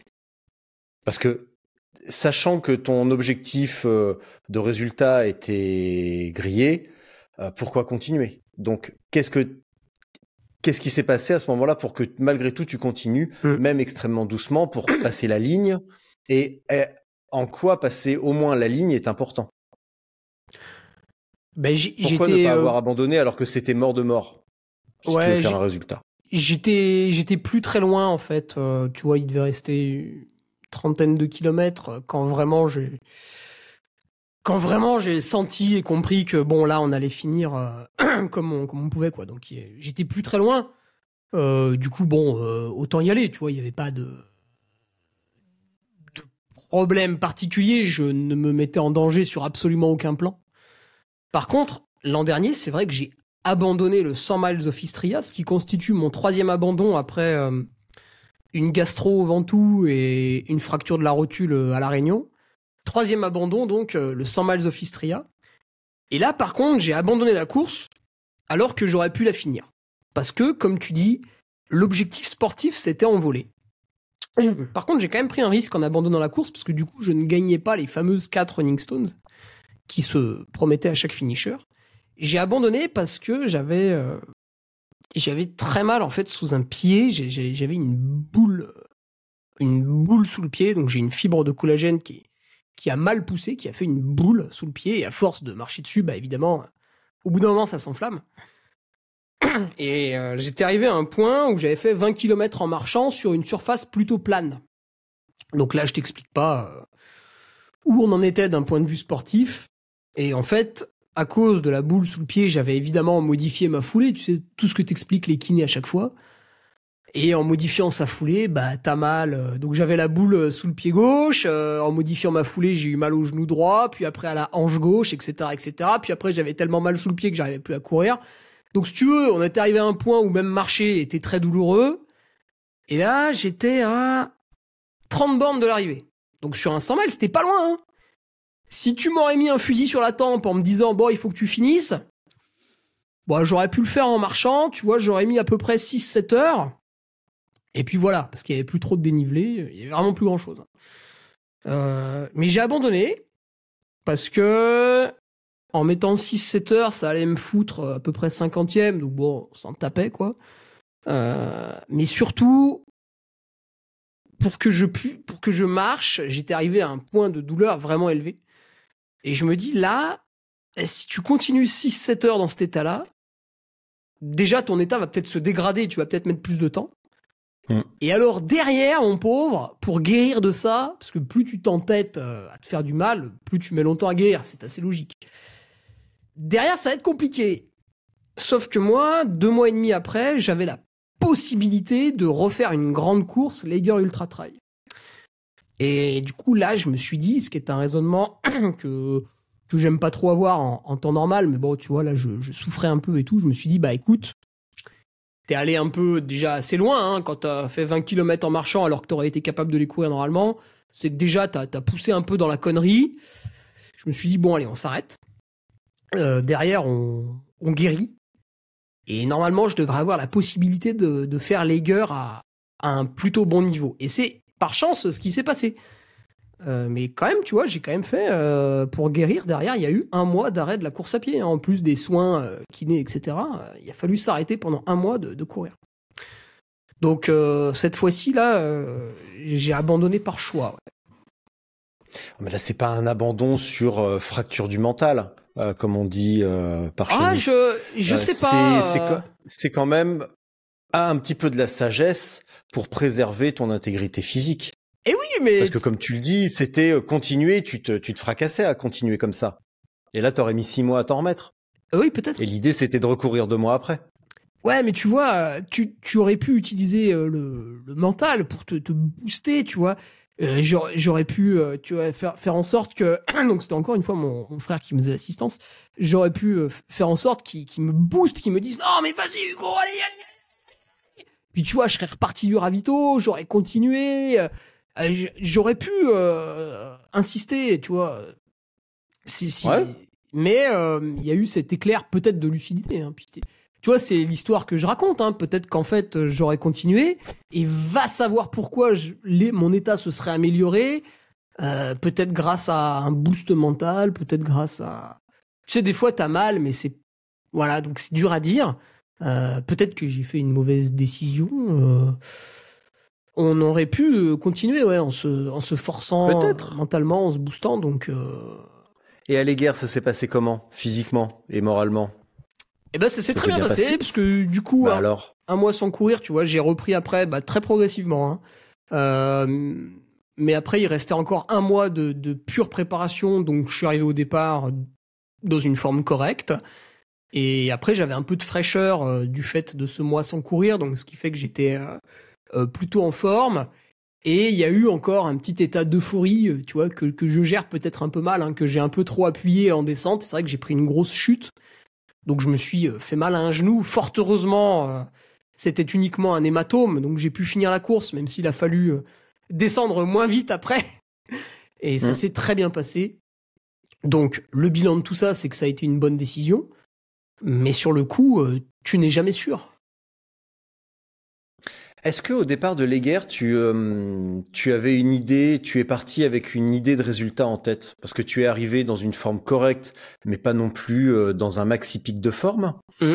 Euh, T'es pas arrivé avec une préparation sereine, tu revenais de blessure, avec peut-être une petite confiance légèrement effritée par un abandon. Euh, T'étais dans quel état d'esprit au départ de l'Eguerre Ouais, c'est exactement ça. Alors, ce que je m'étais dit du coup au départ de Lager, c'est une course que j'ai déjà fait une fois. Eguerre. Ouais, je je suis pas sûr hein, de, la, de la prononciation. C'est pas grave, c'est en Suisse. Oui, C'est difficile. En Suisse allemande, en plus. En plus, alors bon, hein, Euh, Artum.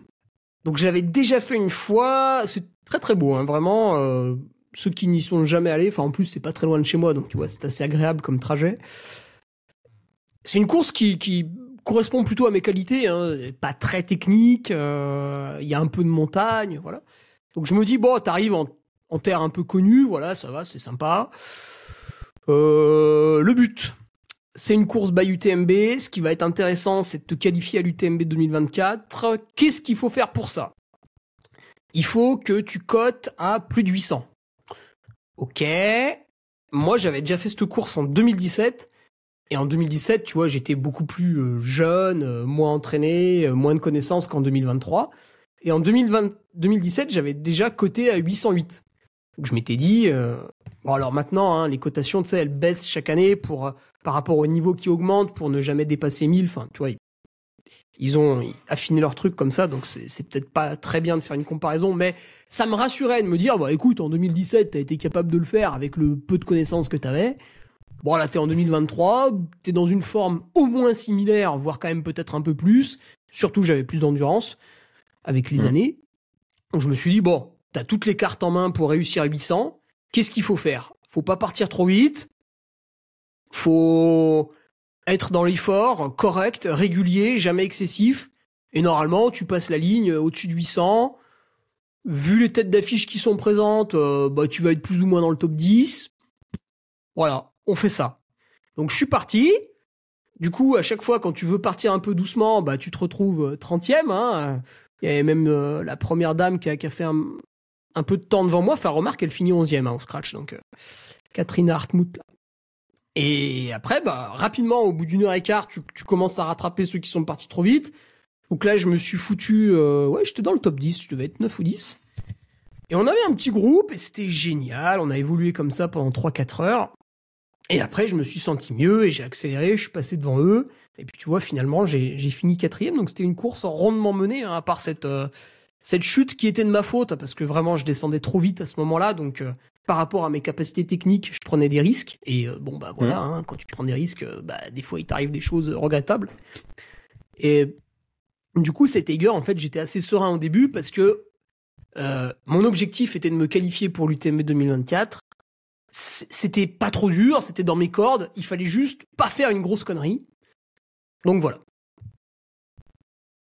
Donc si je résume, tu t'es focalisé sur ton plan de marche, sur euh, l'exécution de que faire euh, pour se sélectionner, pour être sélectionné euh, à l'UTMB, mais t'es pas parti en te disant ouais, je vais faire cinquième et je vais tous les niquer.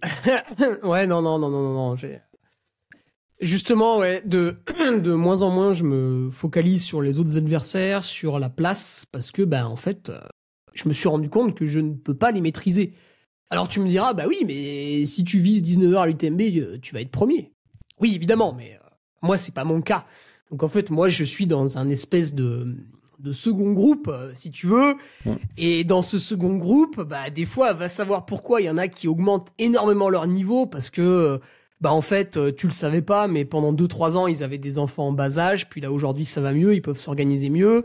Euh, machin, il est passé à 50% au travail, donc il récupère mieux, etc. Enfin, tu vois, des choses que tu ne sais pas parce que c'est la vie personnelle des gens, vu qu'on est dans un sport encore quand même très amateur. Et, et, euh, et du coup, tu ne peux pas gérer le, le niveau des autres. Par exemple, un coureur que tu euh, penses connaître depuis deux ans, bah, va savoir pourquoi. Cette année, il travaille à 50% et du coup, il est meilleur. Donc, tu peux pas te caler sur lui. Tu, tu peux te caler sur personne. Tu peux te caler uniquement sur ton expérience par rapport au, aux courses que tu as faites. Et du coup, c'est vrai que quand tu vas pour la première fois sur une course, c'est un petit peu difficile. Euh, bah, par exemple, ouais, tu vois, je suis allé sur Istria. Bon, c'était dur euh, de se rendre compte des temps de passage. Alors maintenant, j'utilise aussi un peu le cardio-fréquence-mètre euh, pour, euh, pour les monter. Euh, un petit peu aussi sur les plats pour voir par rapport aux plages cardiaques si c'est pas déconnant, tu vois, à plus ou moins 10 pulses, euh, si t'es pas en train de faire une grosse bêtise. Donc tu peux te servir de plusieurs outils pour, euh, pour quantifier euh, ton propre effort à toi, mais vraiment, ouais, j'essaye complètement d'oublier les autres. Après, je ne te cache pas que à Leger, je suis tombé. Pourquoi? Parce que en haut de la grosse montée, euh, j'étais septième et j'avais vu passer le troisième à, je sais plus, à 9 minutes, je crois. Et 10 bornes après, en fait, euh, le mec, il était juste devant moi. Donc, si tu veux, j'étais surexcité. J'accélère, j'accélère, j'accélère, j'accélère, j'accélère, j'accélère. Et à un moment donné, euh, le pied s'accroche à un caillou et paf. Est-ce que tu as fini par le reprendre, ce mec? C'est ça la question. Tu tombes d'accord, mais est-ce que tu l'as bouffé quand même? Ouais, ouais, j'ai bouffé quand même. Alors après, il finit pas loin derrière moi parce que, tu vois, lui était parti trop vite. Donc, il a eu un coup de moins bien. Et puis, finalement, il a fini fort. Et puis, moi, vu que j'avais mal au genou, j'ai fini un peu doucement. Donc, il a, il est juste une minute derrière moi, je crois. Mais du coup, je l'ai doublé au final. Donc si je résume une deuxième fois, tu te focalises sur ton plan, sur ta stratégie, euh, plutôt que sur le résultat, et tu oublies, euh, tu te... euh, comment dire Tu ne prêtes pas attention à ce que tu ne peux pas maîtriser, notamment nos adversaires. Ouais. Qui ne sont pas nos adversaires, enfin qui sont nos adversaires, Ouais. et qui sont, euh, ouais, c'est plus la, la dualité entre euh, adversaires et ennemis. Ce sont des adversaires, mais euh, Et, certainement et- pas des ennemis. Et par contre, tu vois, Richard, j'ajouterais un, un bémol là-dessus. C'est par contre, quand tu arrives sur la fin du parcours, peut-être euh, le dernier tiers, tu vois, à ce moment-là, donc là, tu vois, c'est le moment où tu es en train de lutter parce que tu n'arrives plus trop à tenir tes temps de passage, donc tu es en train de lutter. Et là, tout- toute motivation extrinsèque est bonne à prendre. Et si à ce moment-là, tu commences à être bien classé, alors je sais pas, ça peut être ne pas être loin d'un top 20, ne pas être loin d'un top 10. Là, par contre, ouais, tu vas commencer à regarder un peu devant. Est-ce que le mec, il est en train de coincer? Est-ce que je peux aller le bouffer? Bien Tu vois, tu vas commencer à te servir des autres parce que toi, tout seul, tu y arrives plus. D'où la question, à quel moment tu t'autorises Ouais. à aller chercher, à, à, entre guillemets, se lâcher un petit peu ou à aller chercher un petit peu ailleurs d'autres euh, d'autres stimuli, d'autres petites d'autres formes de stimulation. Euh, c'est là que tu peux sortir Slayer, par exemple. ouais, ouais, ah, putain, ça c'est un groupe violent ça. Euh, oui, oui, tu, ben, ça va être, ouais, comme je te dis, sur, sur le der- dernier tiers, hein, typiquement sur un, sur un UTMB, pour moi, ça va être à partir de, de la Foulie ou de, ou de Champais. Par exemple, cette Mm. année, il y avait beaucoup de gens qui m'ont encouragé à Notre-Dame de la Gorge. C'était évidemment très bien, très sympathique. Mais, hum, outre le fait de rigoler un bon coup, euh, j'en avais pas du tout besoin à ce moment-là. Euh, après, c'est symbolique, hein, c'est le début de la nuit et tout. Euh, par contre, quand ils sont venus, parce que certains ont encore fait l'effort de se déplacer à Valorcine, là, tu vois, j'étais pas bien, c'était très dur, c'était la fin de la course. Mais ils m'ont. euh, là, par contre, ils m'ont vraiment euh, reboosté. hein. Là, vraiment, je suis reparti du ravitaillement de Valorcine euh, dans un état largement meilleur que quand j'y suis arrivé, et c'est uniquement grâce à leurs encouragements, tu vois. Au niveau de tu en es où au niveau euh, concentration? Tout à l'heure, on a parlé de ton état euh, de veille de course ou euh, de ta zénitude sur une ligne de départ. Mais pendant la course, est-ce que tu es, euh, est-ce que tu estimes que tu es plutôt focus ou au contraire, est-ce que tu papillonnes à droite à gauche à regarder les oiseaux et les gonzesses au bord de la route? Ou est-ce qu'au contraire, tu es plutôt étanche et hermétique à ce qui se passe euh, autour de toi et focalisé, comme on l'a dit à l'instant, sur euh, ce que toi tu dois faire et ce que tu dois exécuter? Euh... C'est un, un peu les deux. euh, Je, je regarde quand même pas mal ce qui se passe parce que tu sais, moi, c'est des objectifs d'ultra trail et du coup, tu, tu ne vas quand même pas très très vite. Donc, euh, bon, euh, t'as as le temps de regarder dans la montée, euh, la première montée, là, après, après les ouches. euh, voilà, je regarde un peu devant qui c'est, tu vois, je, je regarde un peu en haut, je regarde un peu derrière, euh, qui est-ce qui est par là, etc. Les spectateurs, voilà, je, je- j'échange un mot, euh, voilà, je les remercie, ceux qui t'encouragent. euh, c'est un peu un peu un entre deux. Ouais. Après, bien sûr, on est, on regarde. Donc moi, je regarde le, le cardio hein, qui monte pas trop dans la montée. Tu vois, je, je le vérifie régulièrement. Euh, le chrono aussi pour voir si euh, si c'est pas déconnant parce que peut-être que en fait à cause de la météo, bah tes pulsations sont un peu plus hautes. Tu sais, quand il fait chaud, t'as des pulsations un peu hautes. Euh, donc voilà, faut regarder à la fois le chrono et à la fois le, cardio pour être un peu dans les clous. Donc c'est un mélange des deux, ouais. C'est un mélange des deux. Il y a, y a beaucoup de relâchement et de plaisir parce que, par exemple, là cette année, donc j'arrive dans Saint-Gervais, qui est un, une arène à ciel ouvert. Il y a énormément de monde, quasiment 3000 personnes maintenant, ils annoncent. Et du coup, c'est vrai que quand t'entres dans Saint-Gervais, ça fait du bruit. Puis vu que t'entres pas premier, il y a déjà le bruit des autres avant. Donc c'est, c'est pendant 10-15 minutes, c'est, c'est, tu vois. Et j'entre dedans. Donc j'étais avec euh, Théo Le Boudec, un, un jeune coureur là du, du Team Altra avec moi. Donc lui, euh, avait Mmh. 22 ans, hein, première UTMB, costaud le mec. Et je lui dis Théo, Théo, ralentis. Et, euh, savoure ce public, tu vois, regarde-les, euh, imprègne-toi de, de leurs encouragements, etc. Parce que euh, bah dans deux heures c'est la nuit et on sera tout seul dans la forêt. Donc là, savoure le truc, ralentis, tiens, regarde, on va marcher un peu avant le ravitaillement, on va faire les cons, on va faire coucou avec la foule. Donc on perd 30 secondes, mais du coup tu profites vraiment du truc et c'est vrai que quand t'es tout seul dans la nuit, deux heures plus tard, à monter au col du bonhomme et qu'il commence à y avoir un peu de vent et que tu mets la veste parce qu'il fait un peu froid, bah t'as, été un peu, tu vois, t'as, t'as profité vraiment de ces, de ces encouragements et tu peux t'en souvenir tout de suite en te disant allez je vais revoir un peu de foule euh, au Chapieux, allez je vais revoir un peu de foule à Courmayeur euh, et tu te boostes un peu comme ça.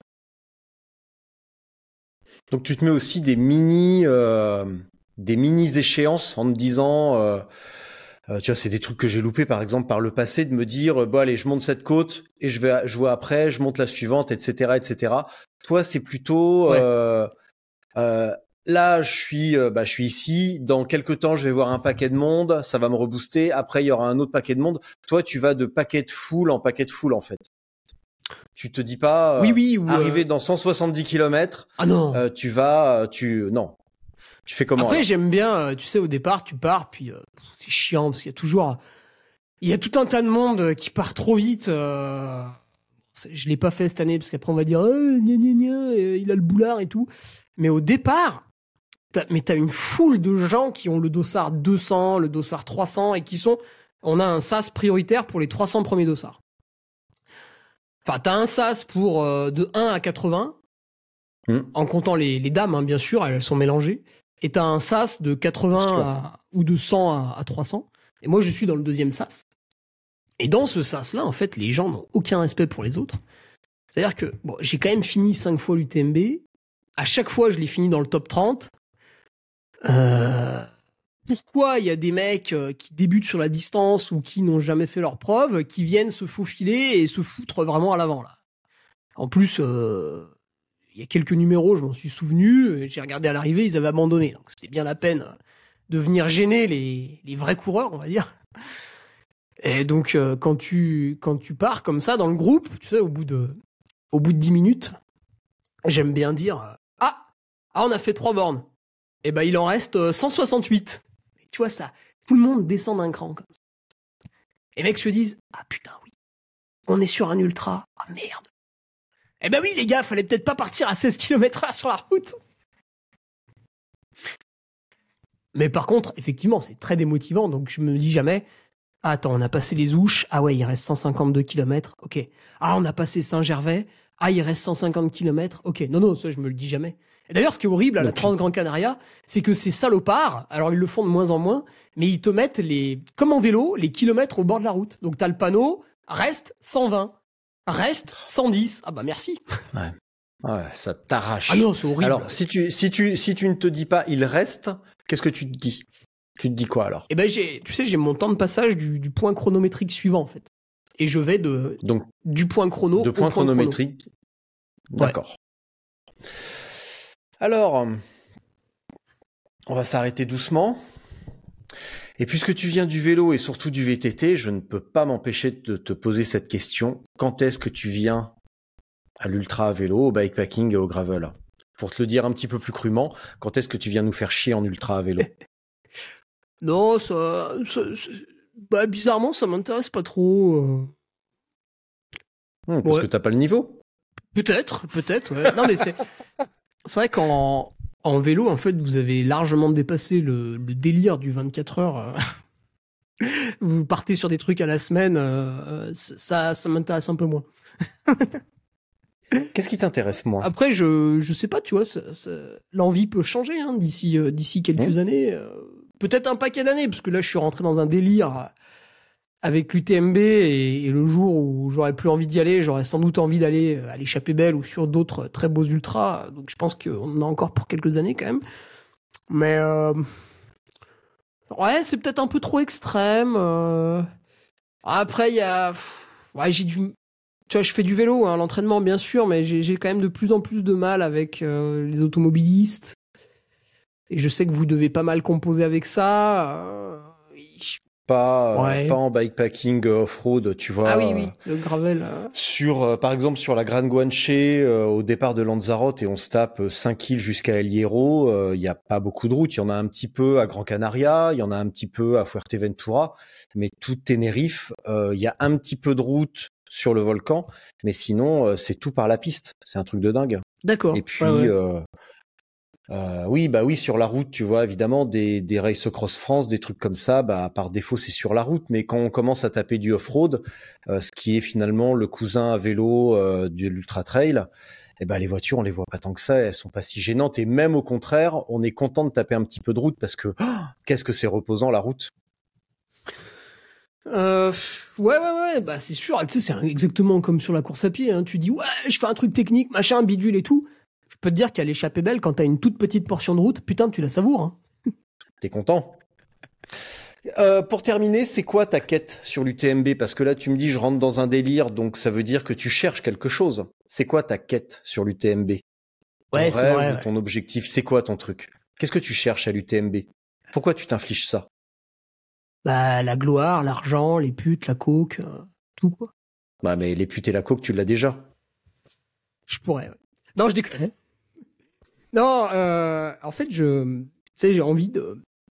À un moment donné, tu passes la ligne d'arrivée comme ça. Le mec t'interview, euh, Ludo Collet sans doute, et tu lui dis, bah écoute, euh, bah ça s'est bien passé. Euh, là, je pourrais pas faire mieux. Donc, je vais m'arrêter là. Mais euh, en fait, cha- chaque année, tu, tu vois d'autres trucs à faire. Et quand je serai arrivé au bout de, euh, tu vois, là, j'ai encore trois axes de développement cet hiver. On va voir ce que ça donne à l'UTMB. Est-ce que ça va pas nous faire ressortir un axe pour l'année d'après? Après, il y aura un autre truc à explorer, c'est le fait de devenir sportif professionnel. Euh, donc en arrêtant mon activité de speaker, en, en arrêtant mon, mon bénévolat auprès de la course que j'organise, le, le Traini Voler. Je pense que ça, je le ferai quand j'aurai 10 ans de bénévolat derrière moi. Ce, ce sera un chiffre rond, j'aime bien, c'est symbolique. Euh, voilà, peut-être être professionnel pour l'année de ses 40 ans, tu vois. C'est-à-dire, tu te lèves le matin et en fait, les, les tâches que tu as sur ta feuille, c'est euh, faire des mobilités articulaires, faire son entraînement, euh, faire des bottes de pressothérapie, faire une sieste, refaire son entraîne, un entraînement le soir, voir son masseur euh, à 19h, etc. Tu vois, ça, c'est ta to-do list après quand tu es un sportif professionnel. Ça, ça, ça m'intéresserait de le vivre et de l'expérimenter. Je pense que pour que l'expérimentation soit bonne, il faudrait qu'elle dure 3 ans. Je sais pas, peut-être de 39 à 42 ans. On voit que sur Ultra Trail, c'est pas très gênant d'être euh, plus ou moins âgé. Je rappelle que la personne qui arrive juste derrière moi, elle a 55 ans, c'est René Rovera. Ludovic Pomeray, il a 48 ans, il fait le top 5. Euh, donc je pense que l'âge n'est pas un problème sur cette euh, sur ce type d'effort. Et tu vois, bah, tout ça nous amène sur un projet de, plusieurs années quand même. Donc euh, en fait, ce qui va me faire ce qui va me faire arrêter, ça va être sans doute la, décroissance liée à la vieillesse plus tard. On voit quand même avec Antoine Guillon que passer les les 52 53 ans, il y a c'est un peu c'est un peu plus dur même si tu vois il y a le il y a le contre-exemple de René Rovera. Euh, Oui, mais René Rovera, il vient pas de nulle part et lui, il est quand même extrêmement connu. En Oui. plus, pour être un très grand cycliste et pour être quand même une brute, une brute épaisse. Ah, Bien sûr, bien sûr. pas non plus. euh, C'est vrai, et c'est vrai qu'Antoine a aussi euh, épousé un style de vie particulier en partant en Grèce, retaper une oliveraie. Voilà, il y a, y a plus facile comme occupation dans la journée, en vivant Mm. pendant je sais plus combien de mois en tente euh, dans son oliveraie. Donc c'est vrai qu'il a peut-être pas mis toutes les, toutes les armes de son côté pour, pour durer, mais euh, bon, on voit quand même qu'au bout d'un moment, ça, ça s'arrête. Euh, donc ouais, tu, c'est une question Bah, difficile. à- d'arriver au bout d'arriver au bout de ta quête tout simplement parce que là Et puis y a... ce que tu cherches c'est à tirer tous les tous les curseurs et à pousser tous les curseurs pour voir jusqu'où tu peux aller Ouais. tout simplement Exactement. Et y a, tu sais, il y a une manière de passer professionnel, par exemple. Aujourd'hui, j'interviewe des, des team managers pour, pour mon blog, là. Et à chaque fois, ce qui ressort, c'est que de plus en plus, ils ont des demandes d'athlètes euh, assez jeunes, et du coup, peut-être naïfs par rapport à la vie, et qui en fait leur demandent, bah voilà, moi je veux être pro, je veux de l'argent, vas-y, donne-le-moi, euh, et puis je vais faire du trail. Bah oui, mais attends, t'as rien vécu, tes paramètres physiologiques, c'est pas non plus ceux de Kylian Jornet, euh, bah non, en fait, euh, je vais pas te donner d'argent pour que tu glandes toute la journée. Par contre, quelqu'un qui a déjà expérimenté tout un tas de blessures, qui a déjà expérimenté plusieurs manières de s'entraîner, qui a, qui a déjà expérimenté euh, plusieurs manières de se nourrir, bah lui, le jour où tu vas lui dégager du temps libre, en fait, il va avoir la bonne recette à appliquer parce que les erreurs, il les aura déjà faites. Alors que si tu tu payes le mec à 22 ans pour tout arrêter et faire plein de sport, ben en fait ton petit poulain à 22 ans, alors il va sans doute réussir plein de choses parce qu'il est quand même très fort, mais il va expérimenter la blessure, il va expérimenter euh, plusieurs types de blessures, euh, et, et il va expérimenter ça avec ton argent. Ce qui n'est peut-être pas le cas dans des sports beaucoup plus professionnels comme le vélo, où bah là, même si le mec, tu vois, je sais pas, John Ayuso, il a, il a 19 ans, il arrive à, à UAD euh, avec Tadej Pogacar, il fait les deuxièmes euh, de la Vuelta, euh, voilà, c'est exceptionnel, machin, truc bidule. Bah oui, mais autour de lui, il y a tout un staff, euh, autour de lui, il y a 20 salariés qui prennent soin de sa santé au quotidien. Donc euh, effectivement, c'est un peu plus facile dans, dans ce cas-là. il y a pas de staff type UAE dans l'ultra trail Oh non, type jumbo personne. Bah, personne. non mais je mais je, je rigole je sais bien Non, mais bien certains le croient, tu fais bien de le dire. Ouais, mais euh, alors on s'imagine même pas à quoi ressemble l'encadrement de UAE et le, le niveau de compétences qu'il y a autour de UAE ou de euh, ou de Mhm. Jumbo. Bah, j'ai pu voir une fraction euh, de Jumbo euh, à Tignes cet été. Mais je te dis une Mhm. fraction, hein, parce que c'était quelques personnes en stage, mais j'ai déjà vu comment ils sont venus au stage, quel matériel ils ont amené. Euh, en fait, les mecs sont en stage, mais il y a des salariés autour d'eux pour prendre soin d'eux quand même. Donc là, tu Bah vois, tu, oui. tu réfléchis, tu, ouais, tu, tu te dis, ouais, en fait, c'est plus facile de faire du sport comme ça. Probablement. Mon petit Hugo, si je puis dire, ben, je Oui, pense qu'il est temps de te remercier euh, bien vivement parce que euh, ça fait 1h26, euh, 1h26 fort enrichissante. Ah oui, Est-ce que tu as est-ce que tu as quelque chose à dire pour conclure? Est-ce que tu aimerais dire quelque chose? Et nous nous arrêterons là-dessus. Euh, j'ai bien aimé tes, questions, Richard, qui sortaient un peu de, de l'ordinaire. Donc euh, voilà, je pense que je, regarderai avec beaucoup d'attention tes, autres invités. Bah pas moi, parce que je m'en fous, mais euh, tes, tes autres invités pour voir un peu comment tu les, comment tu les cuisines aussi. Alors c'est très gentil déjà, merci pour le compliment. Mais comme je t'ai dit, j'ai un petit peu de j'ai un petit peu de route. Euh, Oui, J'en ai oui. fait 205 dans euh, dans le uniquement dans le vélo avec quelques trailers. Euh, le Brognard évidemment, même si maintenant il fait plus de vélo que de course à pied. Euh, un des tout derniers que j'ai fait, c'était euh, Sébastien Réchon. Ah oui. Euh, Joe Grant également il y a deux ans. Donc euh, et puis bah après à vélo tous les euh, tous les euh, vraiment les meilleurs en, en ultra à vélo euh, du voyage, des anonymes, des champions, des bons, des moins bons. Donc euh, ça fait un petit peu de et je suis content parce que finalement j'étais assez nerveux et ça s'est plutôt mal passé, plutôt pas trop mal passé. Donc je suis assez satisfait. Euh, et tout à l'heure tu parlais de Ludo Pomeray, je l'interview dans deux jours. Ah d'accord, trop bien. euh, Ludo, on Ouais. l'entend pas souvent en plus, donc euh, vendredi, euh, vendredi Stéphane pour l'épisode inaugural. Donc là, c'est un petit peu le compte à rebours. Donc vous qui écoutez ça aujourd'hui, vous saurez pourquoi euh, pourquoi je commence par Stéphane. Et il me vient d'ailleurs que j'ai oublié de te poser une question. Et c'est honteux de Mhm. ma part parce que c'est quand même le titre du podcast. Est-ce que t'es plutôt attends, je reprends ma question parce que maintenant j'écris mes trucs. Tiens, je prépare. C'est ça l'expérience, c'est que maintenant je prépare beaucoup plus mes trucs. ouais, vas-y. Euh, tac, tac, tac, tac, tac. Tu vois, elle est tellement bien préparée que je sais plus où je l'ai foutu. C'est bien, hein Mince alors. Alors, est-ce que tu es plutôt un mauvais élève du trail ou est-ce que ou si tu préfères sale gosse, rebelle, anticonformiste? Je te laisse choisir un terme qui te convient ou en trouver un autre. Euh, non, non, je suis plutôt, euh, plutôt euh, très intéressé, très curieux. J'ai d'ailleurs essayé beaucoup de choses. Euh, Ça n'a rien à voir. hein. Justement, tu es en train de me décrire un comportement plutôt euh, plutôt rebelle à aller chercher euh, à aller chercher des solutions Ah, euh, ailleurs. Ah ouais. Ah, je Voilà, voyais pas ça comme ça. Euh, bah oui, alors du coup, euh, ouais, complètement, complètement rebelle, puisqu'effectivement. Est-ce que ça t'aide Est-ce que ça t'aide justement d'aller chercher, euh, d'aller gratter ailleurs et de pas de sortir, désolé pour le jeu de mots foireux, sortir des sentiers battus? Euh, bah oui, parce que t'apprends toujours quelque chose, tu vois. Il y a certaines manières de, de faire. Je sais que c'est une connerie euh, parce que je l'ai fait longtemps. et du coup, j'ai peut-être euh, perdu du temps, mais au moins j'ai cette certitude. Et en fait, vu que c'est moi-même qui me l'a su apporter, euh, je peux te dire que c'est gravé, euh, c'est gravé au fer rouge, quoi. Bon, il faut que j'affine cette question, c'est pas assez clair. D'accord. Voilà. Ah, j'aurais Mais servi de justement, cobaye. il- Non, bah non, enfin oui, un petit peu, mais, euh, mais en fait, l'épisode avec Stéphane va être euh, inaugural pour expliquer le concept de mauvais élève.